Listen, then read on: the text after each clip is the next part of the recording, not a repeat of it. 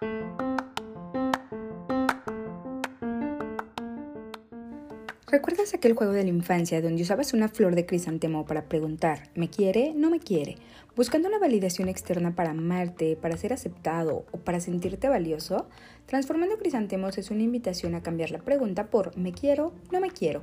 y ser el personaje principal de tu vida, para transformarte desde adentro y darte todo aquello que nadie más puede darte, pues no depende ni dependerá jamás del exterior. Hola, bienvenido a Transformando Crisantemos. Somos María y Janet este es un espacio donde hablaremos abiertamente sobre todos esos temas incómodos que por miedo o prejuicio preferimos omitir.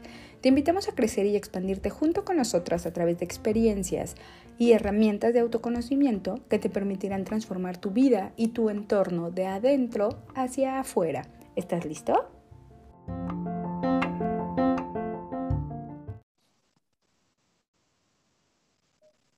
Hola, hola. ¿Cómo están? Bienvenidos a un episodio más de Transformando Crisantemos. Es un gusto estar con ustedes aquí hoy. María, ¿cómo estás?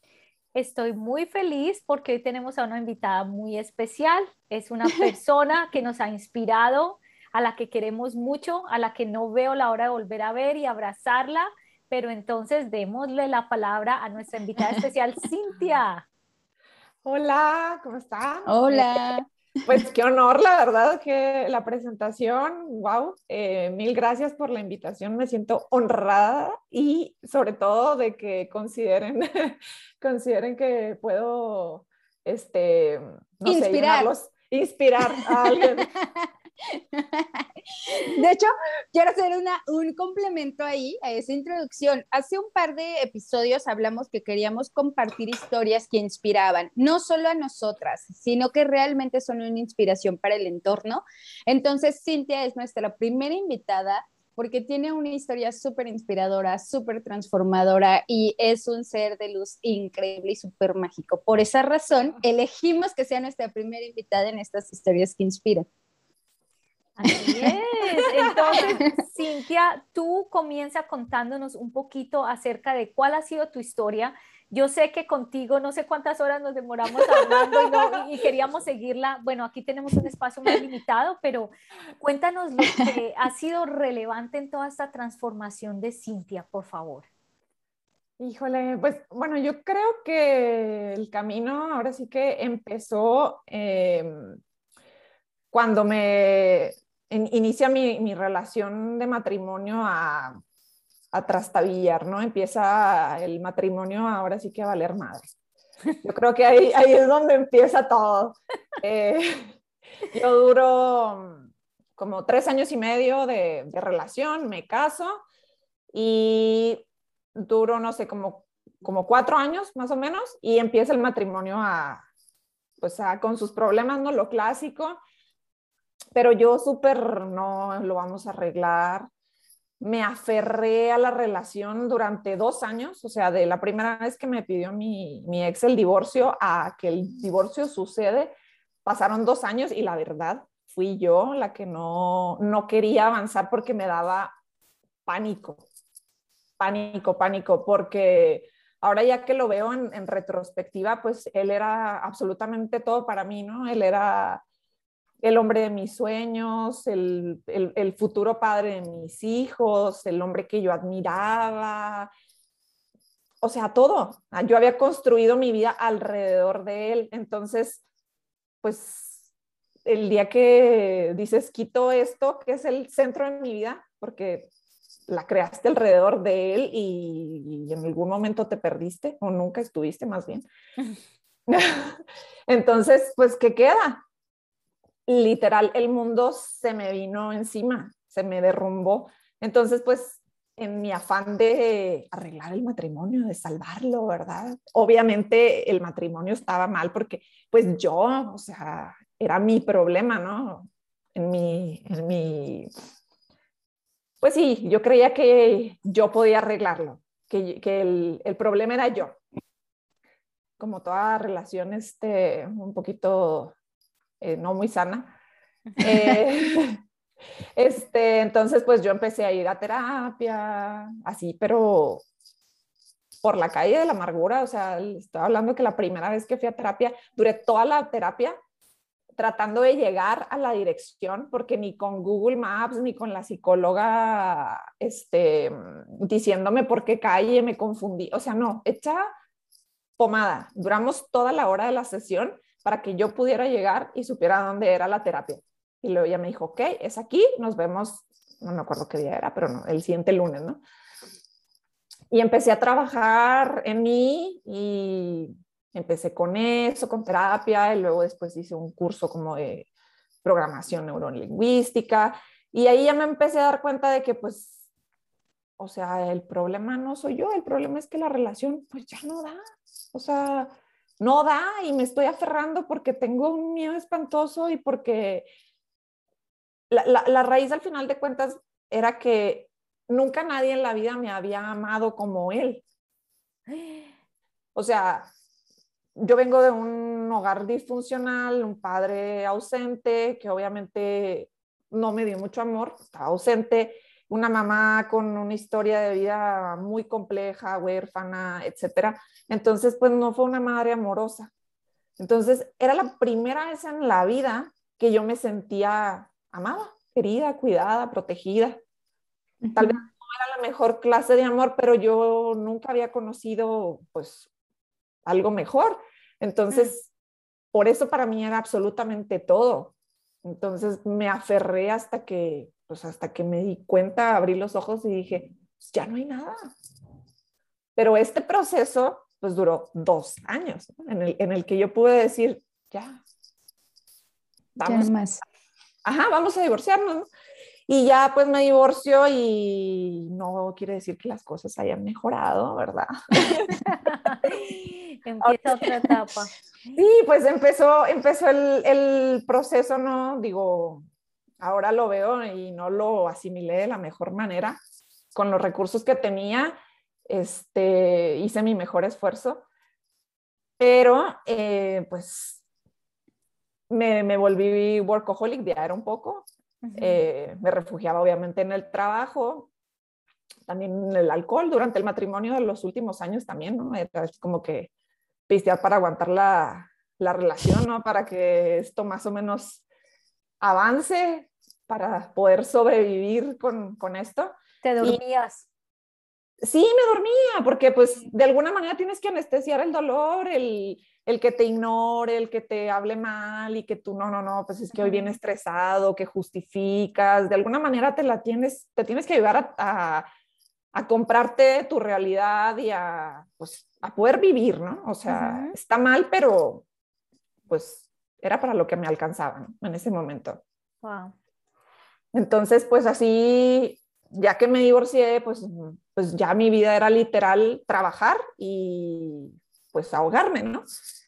Entonces uh, eh, me divorció en febrero y empiezo todo este proceso donde empiezo a tratar de cuidarme y en, dentro de todos estos cursos y terapia y empezar a, a cuidarme, eh, me dicen, no, pues tienes que hacer todo lo que no hiciste y todo lo que no te cuidaste.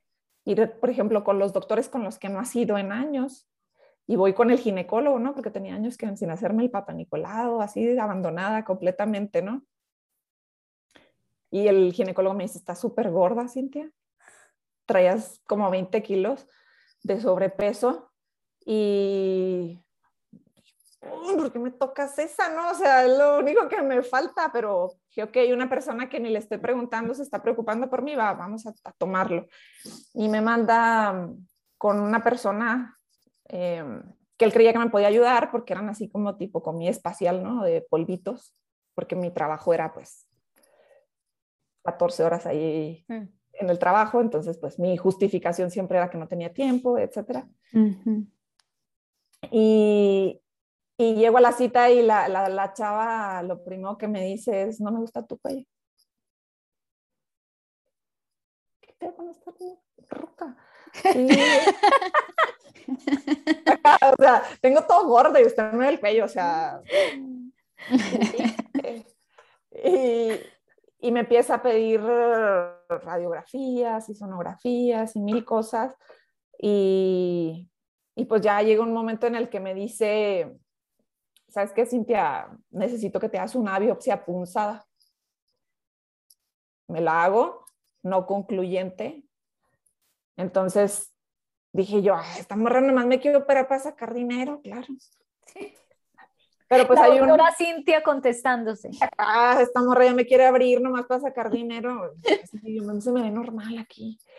Y hay un eh, doctor en la familia político, ¿no? Entonces, pues eh, le dije a, a, mi prima, porque es su esposo, este, oye, fíjate que me dijo esta chava que ya le enseña y le dice, no, ¿sabes qué? Mándala con un endocrinólogo, ya voy con el endocrinólogo y pues el endocrinólogo acá en cuanto me ve me dice, no me gusta su cuello. Otro. Sí, ya le doy todo. Me dice, no se preocupe, no urge, no urge, pero hay que operarla. Ajá, sí, le dije, ya sé. No urge, pero yo la puedo operar pasado mañana. Ah, no puedo creer. Todavía ahí no te decían ni qué tenías. O sea, solamente era como, te puedo operar y tú, pero pues, ¿de qué? No, pues era una biopsia. O sea, obviamente tenía, tenía un tumor. Ajá. ¿Y por qué hay que abrir? Porque pues como fue no concluyente, no hay suficiente evidencia para descartar ni para aseverar. Entonces, pues no podemos decir que no es cáncer ni que sí. Entonces hay que abrir para tomar una muestra más grande. Entonces, pues ya no voy, voy al trabajo, ya le digo a mi jefe y este, pues yo así bien chingona, bien entera, ¿no? De aquí no pasa nada, les, les decía, ¿no? Eh, junto a la gente para decirle a, a mis subordinados, no, pues miren, me van a, me van a operar. Eh, eh, no sé cuánto tiempo voy a estar incapacitada, son cuatro u ocho semanas, esto depende pues del resultado, obviamente, si es una cortada nada más o si ya me van a hacer tratamiento, dependiendo de que me encuentren. Entonces, pues no sabía cuándo iba a volver, básicamente. Entonces ya les digo, pues no sé cuándo voy a volver y todo el mundo, ¿por qué, Cintia? ¿Qué, qué, qué pasó? Y yo en mi negación total, en mi no puedo ser vulnerable, no quiero que nadie me vea mal, negada, todavía así en, pues sí, no, no estaba lista para asimilarlo. Les digo, no, pues me voy a, me voy a hacer la lipo. y todos así de, ¿what? ah, no se crean, me voy a poner pompes. ja, ja, no se crean, oigan, no, pues miren, y voy a traer el celular y bla, bla, bla, y les encargo esto, ta, ta, ta. Eh, bueno, ándales, pues ya váyanse, bye, ok. Y no le dije nada, o sea, no les dije. Okay. yo me fui y la gente ni siquiera supo por qué no, o sea, le dije a mi jefe, a los recursos humanos, y se acabó. Y, porque, porque, ¿esto por qué? Porque yo no quería que nadie me viera vulnerable y dije, en el momento que diga, Mm, puedo tener cáncer. Ustedes, ustedes saben, soy una cosa muy chillona. Entonces dije, aquí me voy a quebrar y, y no, o sea, no, no, no, no, no, no, no, esto no está permitido, eso no se puede, me ha costado muchos años. Mi eh, reputación. Mi reputación de ser una mujer fuerte. Claro. Sí, de que... Entonces, no voy a tirar por la borda lo que me costó años construir. Entonces, yo soy una mujer fuerte, y soy una mujer fuerte y de aquí no me van a sacar. ¿Sí? Entonces, pues ya me voy, me operan. Eh, cuando ya me operan, me dicen, este, eh, Cintia, eh, si tienes cáncer, pero, pero, no te preocupes, es el cáncer más leve, es el cáncer en el momento más correcto, en el lugar más fácil. No, no, no, no, no, no, en serio, de verdad y sin exagerar, lo único que le faltó decirme a los doctores fue, ve y cómprate un boleto de la lotería, porque ahorita te lo sacas, traes toda la suerte del mundo, o sea. ¿Y tu suerte no sería que lo tuviera? El, ok, pero entonces todo está chingón, ¿no? O sea, todo está súper bien y los, sí, no, no, no, no, hombre, no, o sea, sí, o sea, sí es cáncer, pero no, hombre, no así súper chiquito y lo hay donde ni se usa, así súper leve, ¿no? Pero la verdad, este, ahora que lo veo, o sea, ahora que lo, que lo pienso y yo creo que he tenido el tiempo de analizarlo, yo decidí comprarles su historia. ¿no? Ajá. Nunca pregunté qué fase tengo, nunca pregunté nada, así, o sea, una persona súper estructurada que investiga, que nunca preguntó nada. Escuchó todo lo que le dijeron, hizo todo lo que le dijeron y nunca preguntó, ¿no? Me encantó eso que dijiste ahora, te compraste tu realidad, tú te estabas comprando las Sí. historias que eran convenientes para ti, para creerlas. Que Sí. Entonces, cuando, cuando ya pues me empieza mi tratamiento, em, el cáncer que yo tengo de tiroides se trata con yodo radioactivo, entonces pues me dan mi tratamiento de, de yodo y luego me recomiendan que aparte de este, em, haga el oncológico. Y aquí los doctores me decían que no, que para qué, que bla, bla, bla.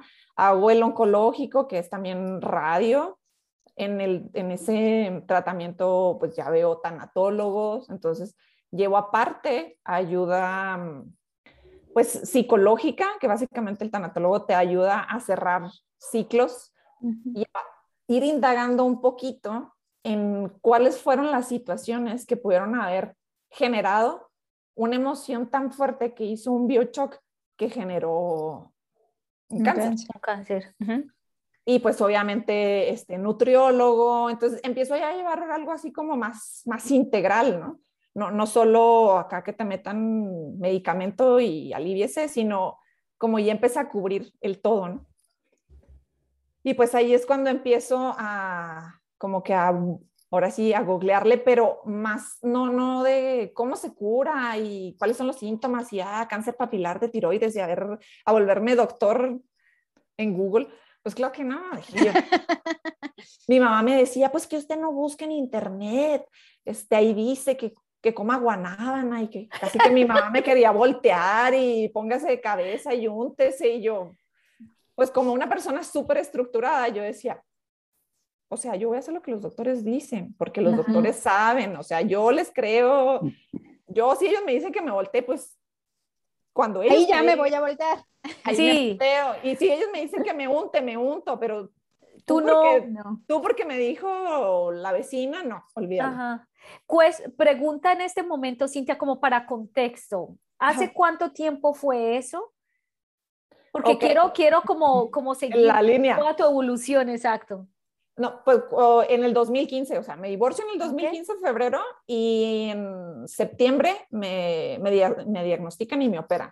Ok, ok, gracias. No, no te preocupes. Este, y pues empiezo, empiezo, te digo, a, a- a trabajar, ¿no? Y, y fueron, no sé, dos años en los que a los seis meses te hacen tu revisión y luego ahí me traían, ahora sí que los doctores como pendeja, bueno, cada quien como quiere, pero este, me decían, este, me, me hacían el examen y luego, no, pues salió positivo otra vez, ¿no? O sea, ¿qué quiere decir? Todavía tienes cáncer.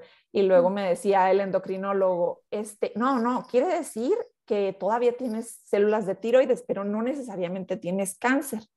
Y el endocrinólogo, me, me- digo, el, el oncólogo me decía otra cosa, ¿no? Y lo- así se la llevaban, ahí me traían peloteando hasta mm, casi a los dos años, que sería ya 2017, que me dice la doctora, necesito que te hagas otra ablación con yodo radio- radioactivo, que para esto nada más te puedes hacer cinco en la vida, y yo ya iba a llegar a mi quinta, esa era la quinta. Wow. Entonces me dice la doctora, necesito que te hagas otra, y le dije, le dije, no, no, no, aquí algo ya vale madre.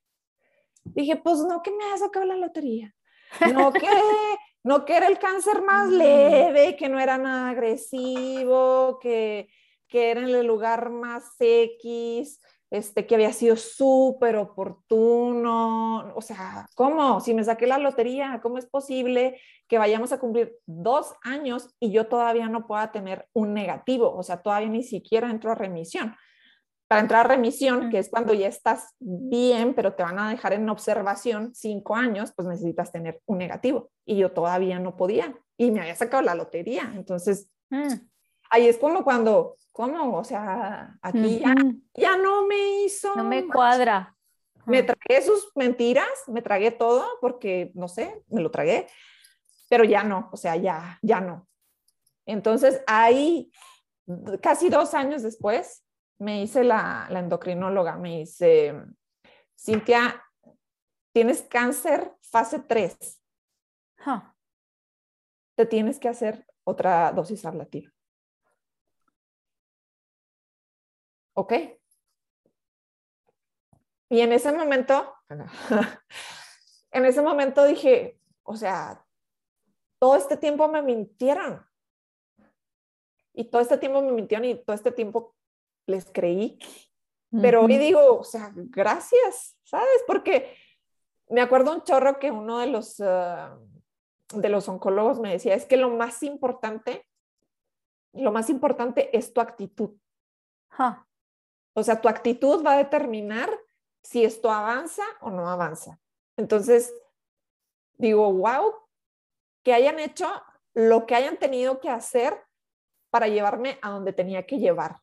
O sea, porque lo puedes juzgar y decir, es que no es ético porque tú eras el paciente y, te mintieron. Pues sí, pero ahora sí que como, como una mentira blanca, ¿no? De, Dijeron lo que había que, que decir. Más que una mentira, todo ese tiempo, desde tu relación, tú elegiste creer eso, tú elegiste que él fuera el centro, tú elegiste esos médicos y tú elegiste tus, esas mentiras, o sea, tú elegiste las mentiras que te comprabas. Sí, claro, porque era lo que les decía, o sea, yo soy una, una persona súper, soy un ingeniero, o sea, soy... Sí. O sea, tú buscas la causa raíz, o sea, qué pasó, qué no cuadra, o sea, eres objetivo, necesitas ver las cosas tangibles. Y yo creo que es lo único en mi vida en lo que no investigué. Increíble. Yo estoy todavía como que no lo puedo creer porque por ese, precisamente por tu, tu forma de pensar, que es súper analítica. Otra cosa antes de que tú sigas, Janet, ¿qué edad tenías, Cintia? Si quieres compartir, porque es que yo te veo a ah. ti, tú te ves súper joven, que es, es, es difícil creer que has pasado por tanto en un periodo de tiempo tan corto, la verdad. Mm, me diagnostican a los 31. Mm, ok a los 31, a los 30 y, a 32, 33 ya entró en remisión. Ok. Este, y, y, y, fíjate, o sea, ya una vez de que la doctora habla conmigo y me dice cuál es la situación de verdad, así como, la verdad, no me sorprendió, ¿eh? O sea, no me sorprendió. Ya que me lo dijo, me puse y ya vi cuáles eran las fases. Son cinco fases en el cáncer. O sea, son cinco fases. La quinta obviamente es cuando ya estás pues, desahuciado, así de que, pues ya despídase de sus parientes. La cuatro, no, no, no me sé todos los términos, pero entre la cuatro y las, la tres, la diferencia es que son órganos vitales. puede, haber más diferencias, ¿no? Pero en, en mi ignorancia es fácil. es así como un, un, órgano, pues, que tiene una función básica, ¿no? Digo, porque la tiroides es muy importante, pero pues no es un páncreas, un hígado, un riñón. ¿Me explico? O sea, la, la tiroides lo puedes uh, complementar con medicamentos, pero pues la función del páncreas, del hígado, pues, pues, no. Sí. Entonces, este, entonces pues era fase 3, o sea, ya, ya, ya hubo metástasis o sea, la metástasis es cuando se reventó la estructura del, del órgano o, pues sí, de la, de la glándula y este, contaminó, ¿no? A lo, a lo que estaba alrededor. Hmm. Entonces, pues, ya, ya era un desastre. Ok. Yane, ¿qué ibas a preguntar antes de yo saltar aquí con mi pregunta? que si dentro, como recuerdas que mencionabas que te daba miedo que te vieran vulnerable, ¿no crees que desde ahí empezó ese del yo mejor sigo? Porque si yo investigo por mi cuenta y me doy cuenta que tengo algo, o sea, ya no tengo en quién apoyarme. Entonces, ¿crees que desde ahí haya empezado esa, esa no aceptación y lo mismo aquí, que ya cuando te dijeron, te rompieron, eh, que estás en fase 3, te rompieron esa barrerita que tú no querías ver, no pasa nada, todo es bonito, todo es bonito, hasta que te dicen, no, todo es bonito. Entonces fue como tu golpe de realidad ya de todo eso que habías estado haciendo, ¿no? Sí, es, eh, estar en mi, en mi burbuja, estoy bien, voy a estar bien, voy a estar, ya sabes, ¿no? De cierta manera el positivismo tóxico de todo va a estar todo va a estar bien, todo va a estar bien. Y tal vez no, o sea, las cosas tal vez no van a estar bien y también hay que aceptar el hecho de que tal vez no va a estar bien y tienes que estar pues en paz con el hecho de que tal vez no, tal vez no está bien y no pasa nada. ¿Y en qué momento empezaste con la programación de bioneuroemoción? ¿Cuándo empezaste a meter en tu vida a estudiar bioneuroemoción? ¿Cuándo empezó esto ya a ser como a entender, a tú empezar como a analizar y cambiar esta perspectiva de todo lo que tú habías hecho y sido como durante tu vida? Sí, o como le llamamos a nuestro encuentro, ¿cuál fue ese aha moment, ese momento de claridad que tuviste, Cintia? Híjole, yo creo que, mm,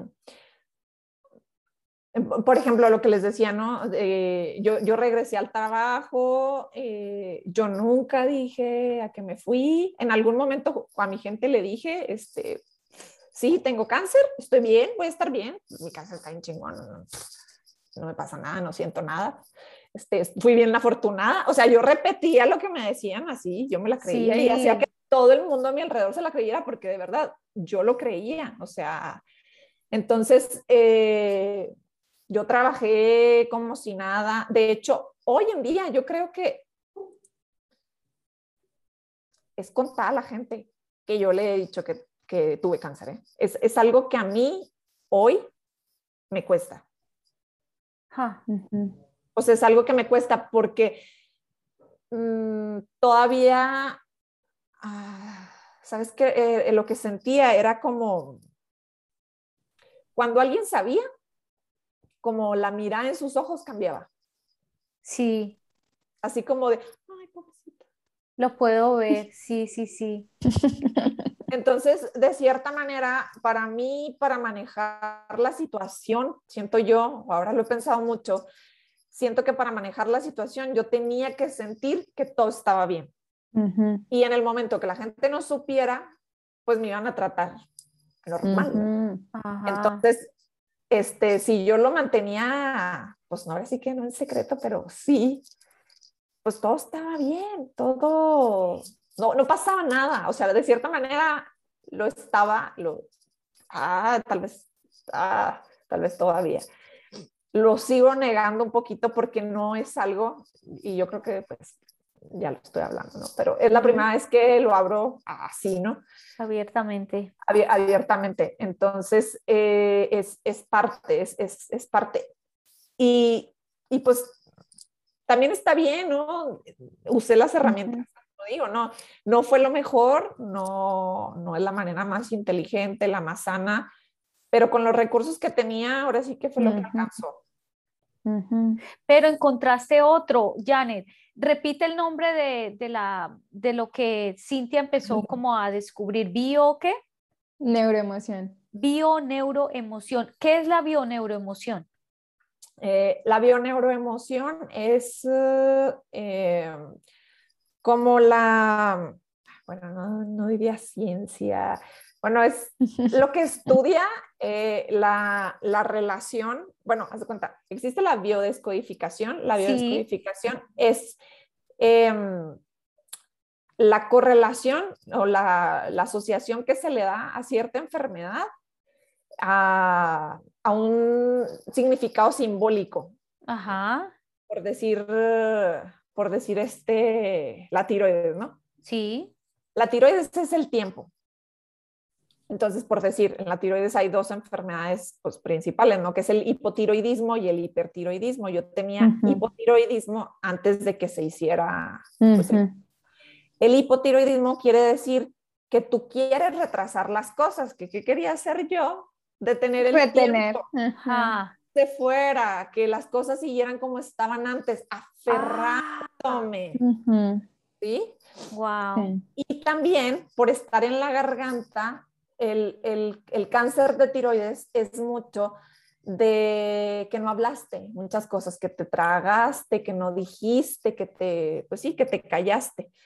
Entonces, por eso, pues, por eso te enfermas, ¿no? Entonces, eh, la biodescodificación es, es, eso, ¿no? Es, pues, literal como un diccionario, un libro. Esta enfermedad puede significar esto, esto, esto, ¿no? Dependiendo básicamente de cuál es la función del órgano o de el brazo, o sea, e, en eso se basa. Es como la emoción reflejada físicamente. Ajá.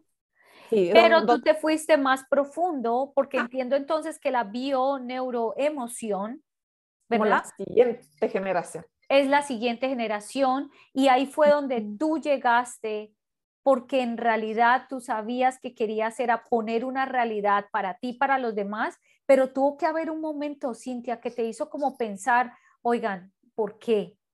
¿Qué pasó? Más que, más que el momento por qué, es ¿en qué momento elegiste bioneuroemoción? Eso. O sea, ¿ya existía en tu panorama? ¿Cómo llegó? es que sí, ¿cómo, es que, empezó desde, haz de cuenta que... Mm, pues empecé, empecé con varias cosas, ¿no? Empecé, este, empecé con varias cosas y em, empecé a tomar terapias ya un poquito más uh, holísticas, por así decirlo. Ajá. Em, entonces, em, empiezo a ir con una biodescodificadora, precisamente. y, ella me empieza ahora sí que a escarbar, ¿no? Y dije, ¿qué es esto? O sea, porque empecé a ver así como, como desenredábamos así años de sentimientos atorados, de odios, de rencores, y, y vi cómo, como, pues cómo empecé, no sé, pues no va a tener un crecimiento acá exponencial, pero, pero sí, no sé si me explique, o sea, de yo a empezarme a sentir diferente, empezar a entenderme, eh, de, ah, ok, entonces por eso hice esto, o sea, a esto era lo que me aferraba, a esto era lo que me tenía, porque no perdonaba a mi papá, o sea, o sea, ya, ya entender así como toda la maraña de, de, cosas de toda una vida, ¿no? Entonces, eh, a partir de ahí como que empecé a buscar y a buscar y a buscar, y pues fue eh, cuando hice la sesión con Liz, porque una amiga me la, me la recomendó, que ya salen los números y todo, y que me dice, pues es que esto es a lo que tú vienes. O sea, tú vienes a, a, pues a compartir, ¿no? A hacer un canal.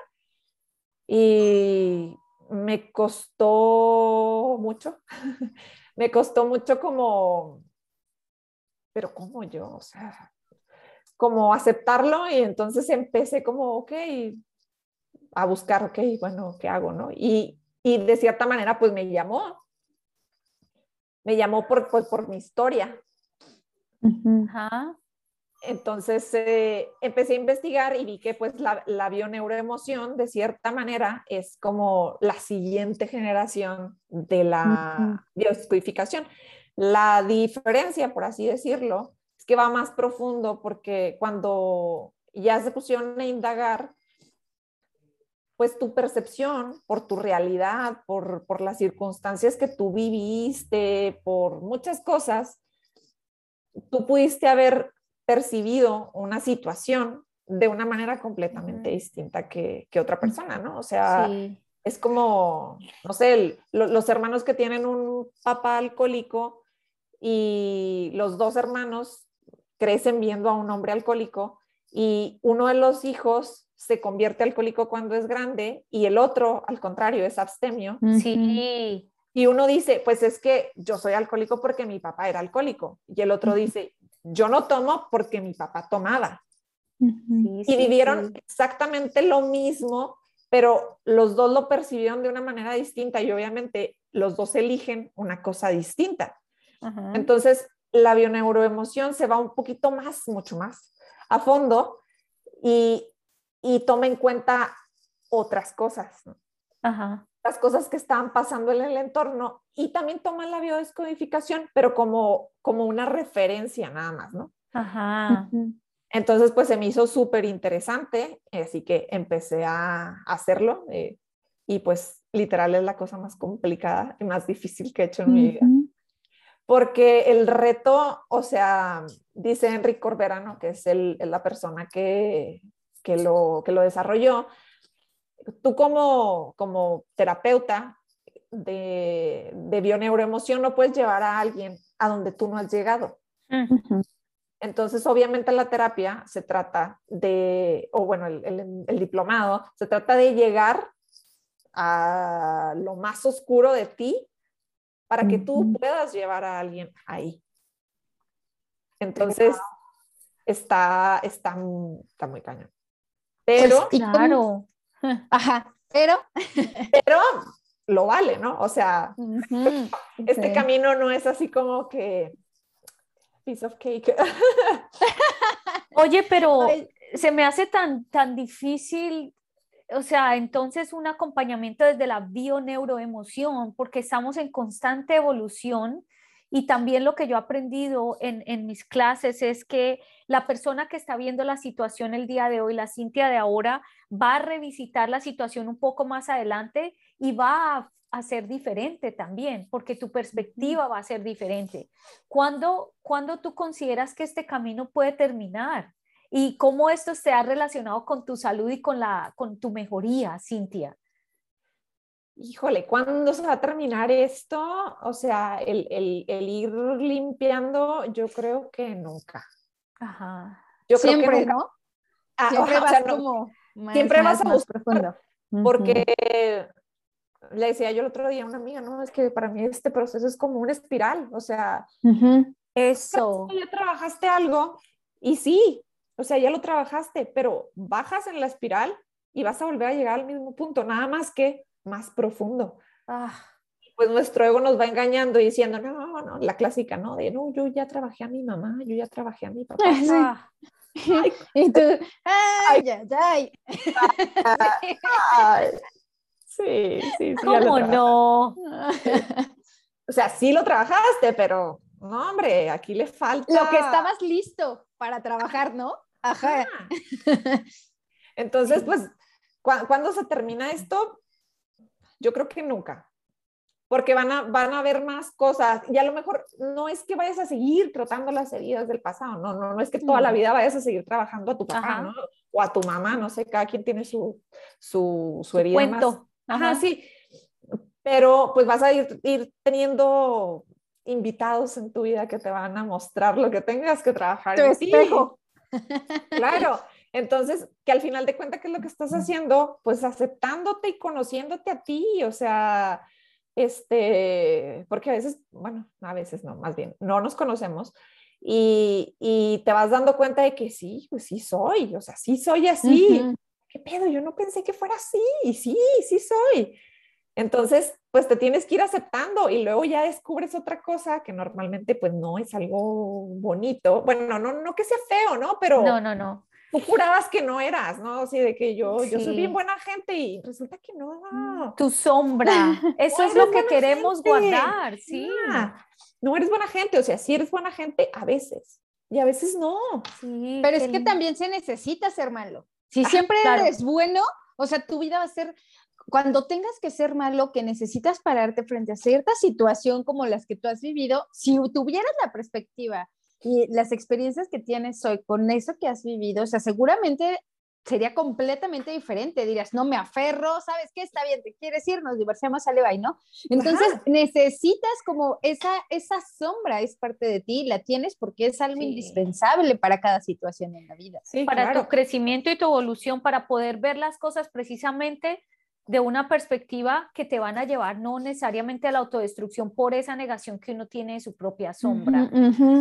Ah, Cintia, bueno, vamos a... Oh, sigue, sigue. Te iba a preguntar algo. Este, es que me dijiste, me preguntaste de, de que sí, cómo seguía, o sea, que cómo eh, había impactado en mi salud. Sí. Este, no te contesté. Eh, eh, de hecho, este, acabo de ver que tengo cita el martes este, y no me he hecho los análisis, entonces no voy a tener el resultado todavía, pero ya, cumplo, ya cumplo los cinco años. entonces, yo estoy muy confiada, la verdad, en que ahorita ya voy a tener mi quinto negativo, que ¡Ah! esto, esto me pondría ya fuera de remisión. Eso quiere decir que ya puedes ser considerada como una persona saludable, o sea, ya no estás enfermo. O sea, sí. o sea, han pasado cinco años en todo este proceso desde tu primer negativo. Sí, o sea, me diagnostican en 2015, me, me, ponen en remisión en 2017 y ya tendría los cinco años de remisión. Digo, sí, yo sé que sí. Este, entonces, eh, pues ya estaría saliendo, ¿no? Pero sí. Oye, y tú, yo creo que sí, después de ese trabajo y ese escarbas, eso que escarbado hasta ya más no poder, ya. Sí, ya, ya, es tiempo. Bueno, a eso viene la, la pregunta ya como para poner toda la historia junta a Cintia. Tú te fuiste de ingeniera de creer que todo se tiene que explicar de una forma lógica a esta transición a través de la bioneuroemoción.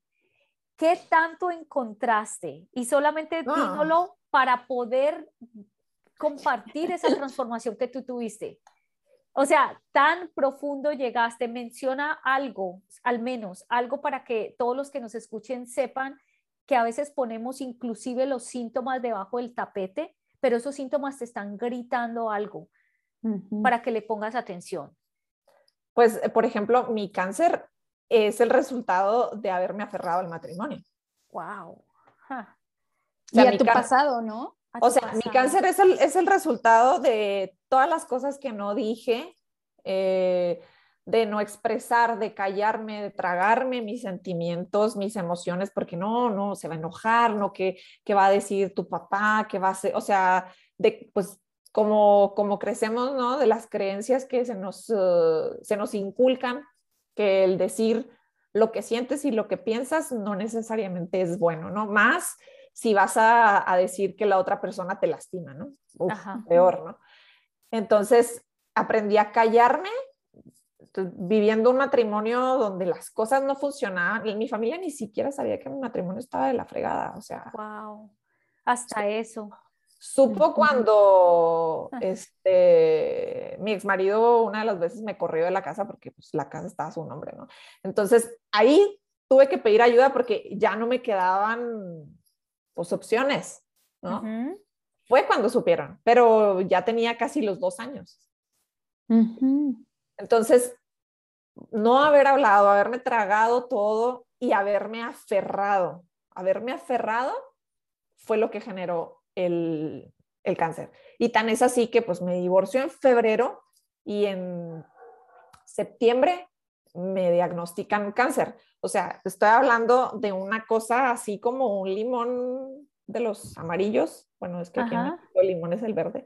Este, un, un limón y me quitaron ocho glándulas, siete de ellas tenían metástasis.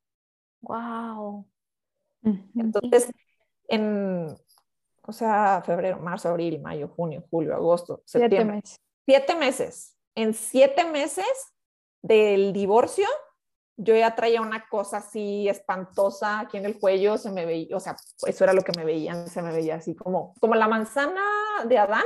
Ajá tipo así, así se me veía y pues a mí se me hacía pues, normal, más o menos.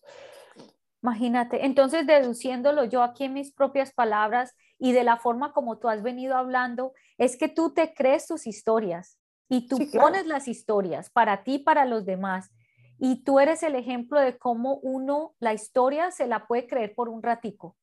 Pero entonces tuvo que creer esto en tu cuello que ni tú tampoco lo querías ver. Alguien más te lo dijo, no me gusta tu cuello para tú decir, ok, ya dos personas, ahora sí es tiempo de tomar acción. Conociendo ese contexto, Cintia, ¿qué le dirías tú a las personas que están pasando por una situación similar y que a lo mejor es tiempo de que revisen otras opciones, como tú lo hiciste? El, cuerpo habla, o sea, bueno, no habla, literal grita. Grita. El, el cuerpo grita, o sea, si te duele la cabeza, de verdad, es que hay algo. Si traes alergia, hay algo. Si te duele la rodilla, si te duele un brazo, o sea, estamos acostumbrados a, no, pues me duele la espalda porque me senté bien mal. Y me agaché, hice esto, levanté esto. Y siempre justificamos el por qué tenemos una molestia, un dolor, me torcí en la noche. O sea, hay miles de razones y siempre obviamos esas cosas pero en realidad es el cuerpo que te está diciendo, hey, hey, hey, hey, hey, voltea, o sea, voltea, aquí hay algo, ponme atención, escúchame, te quiero ayudar, literal, nos está doliendo algo, nos está enviando una señal de hay algo en tu vida que no está bien y no lo quieres ver, te voy a avisar. Pero como no lo vemos y lo ignoramos y lo ignoramos una y mil veces, pues nos enfermamos. A ver si así, a ver si así. Le pones atención. Le pones atención a tu, a tu cuerpo, a lo mejor pausas tu vida. una de las cosas que se ve en la bioneuroemoción es qué es lo que te imposibilita hacer. Mm. Por decir, si, si es algo que no te deja caminar, pues tu problema obviamente no te está permitiendo moverte, no te está permitiendo avanzar, te está estancando. Entonces, tiene mucho que ver con, pues, con el, significado de, lo, para lo que se usa o lo que te imposibilita hacer. Wow, me encantó eso. Esa sería una muy buena pregunta hacerse uno mismo cuando está pasando por, por una manifestación del cuerpo de que algo, algo te está indicando que no está bien. ¿Qué te imposibilita? Excelente, Cintia. Y ya sé que luego de tu, de, tu, de tu decisión de empezar a ver la realidad, porque parece que fue una transformación, ¿en qué momento o qué libro o qué te sirvió a ti para entender todo esto que tú nos pudieras recomendar? Porque yo sé que hay muchas personas que están fascinadas con este tema. Eso lo he escuchado anteriormente, pero ya escuchándolo con un ejemplo tan claro como el tuyo, pues obviamente hay muchas personas que quisieran indagar. ¿Qué nos recomendaría, Cintia? ¿Un libro, un documental, no sé, un autor, algo así? Híjole, la verdad, no creas que yo soy muy de libros, ¿eh? Este, pero en, este,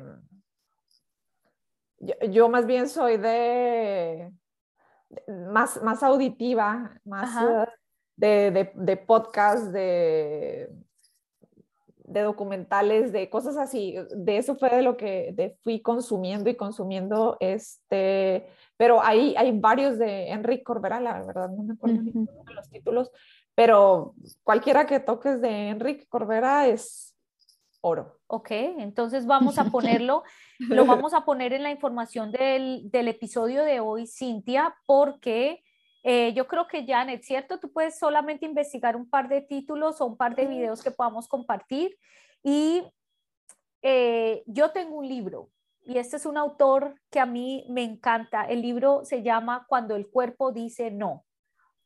Y el autor es Gabor Mate.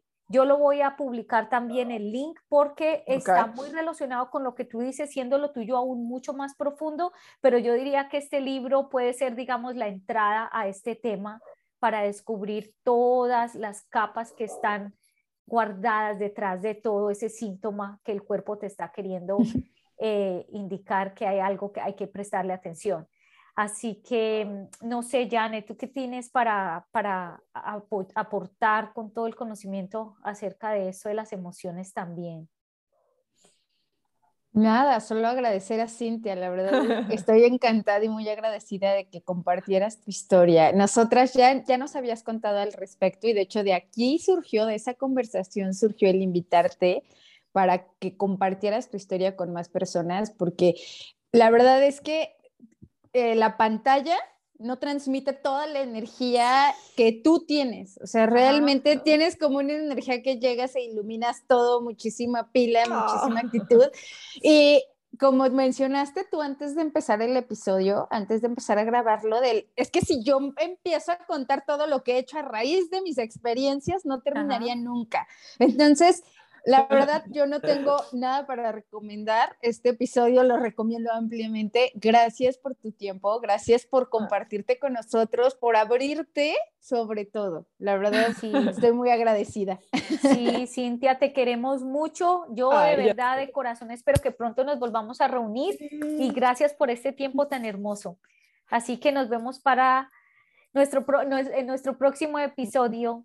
chao, chao, Janet. Muchas gracias a ustedes. Un placer y un honor, la verdad.